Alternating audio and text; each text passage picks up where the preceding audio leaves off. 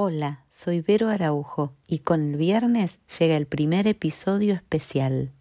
Espero que lo disfrutes.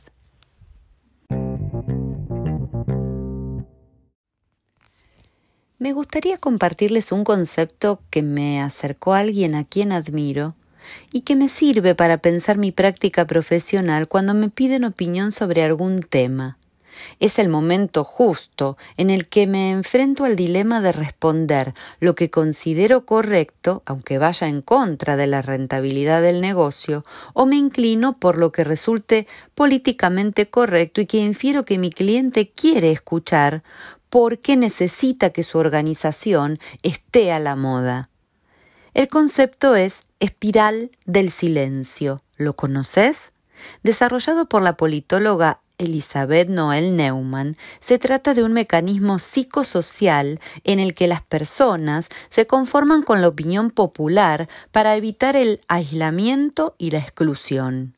En términos de opinión pública, las personas, ya sea dentro de su grupo familiar, profesional, de amigos, de trabajo o más amplio como dentro de la sociedad en la que están insertos en su país, pueden renunciar a su propio juicio y adoptar la opinión popular para evitar sanciones y castigos.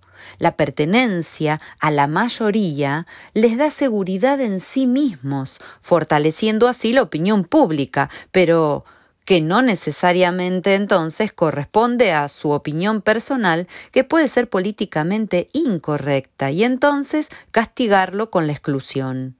Como facilitadora de cambio dentro de las organizaciones, me toca incomodar y muchas veces romper esta espiral del silencio. Incluso dentro de mi comunidad profesional, soy experta en hacer preguntas incómodas para romper burbujas cognitivas o espirales que nos meten en modas locas de prácticas que transforman la vida de las personas en todas sus dimensiones. Pensando entonces en la transformación de nuestra práctica de talento y su relación con la tecnología, cuando me preguntan sobre el uso de la tecnología para ubicar a las personas dentro de la Nine Box Matrix, me resulta interesante encontrar un equilibrio entre la digitalización y la humanización en los procesos. En otras palabras, ni tecnofilia ni tecnofobia. Resultan tentadores los assessment con inteligencia artificial actualmente en el mercado que ofrecen las empresas tech que se han reconvertido en empresas de recursos humanos, no solo por los costos, sino por el tiempo en los que nos arrojan una etiqueta para nuestro supuesto talento. Sin embargo, y a riesgo de ser impopular, me salgo de la espiral del silencio sin temor a ser excluida, pero fiel a mis principios y ética profesional. Y debo decir que advierto ciertos peligros que conllevan los sesgos algorítmicos, pero además, en un momento en el que decimos que las personas son el centro, dejamos de mirarlas para solo mirar dashboards y cruces de datos.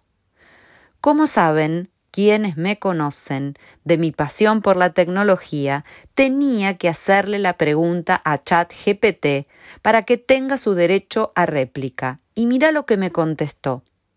Aunque usar un único cuestionario puede ser útil para obtener información sobre las personas y ubicarlas en la Nine Box Matrix, no es suficiente.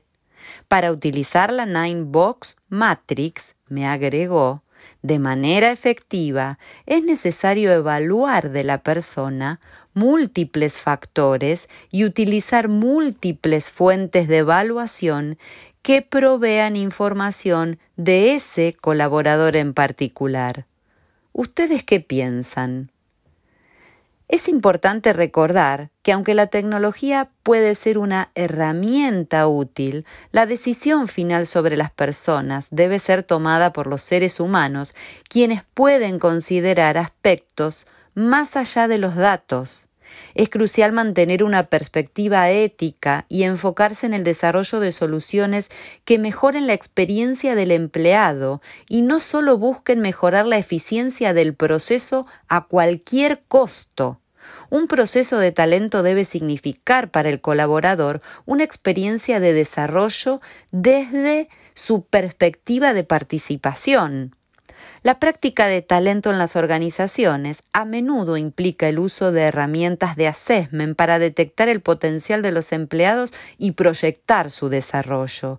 Sin embargo, a menudo estas herramientas son insuficientes y pueden excluir a los trabajadores más valiosos debido a la rigidez de los algoritmos de selección es importante que las empresas tengan en cuenta la responsabilidad ética y la humanidad en sus procesos de selección y desarrollo de talento y que no dependan exclusivamente de las herramientas tecnológicas, que no dejen de mirar a la persona en vivo y en directo. Un estudio eh, voy a dejarles el link en mis comentarios en el podcast, un estudio ha demostrado que las empresas que buscan talento entre lo que denomina la investigación los trabajadores ocultos, aquellos que quedaron por fuera del algoritmo, tienen un 36% más de posibilidades de encontrar al candidato adecuado y estos trabajadores también superan a sus compañeros en criterios clave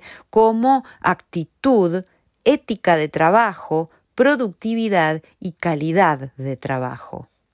Entonces, cuando te enfrentes para decidir tu próximo proceso de talento, ¿qué vas a hacer?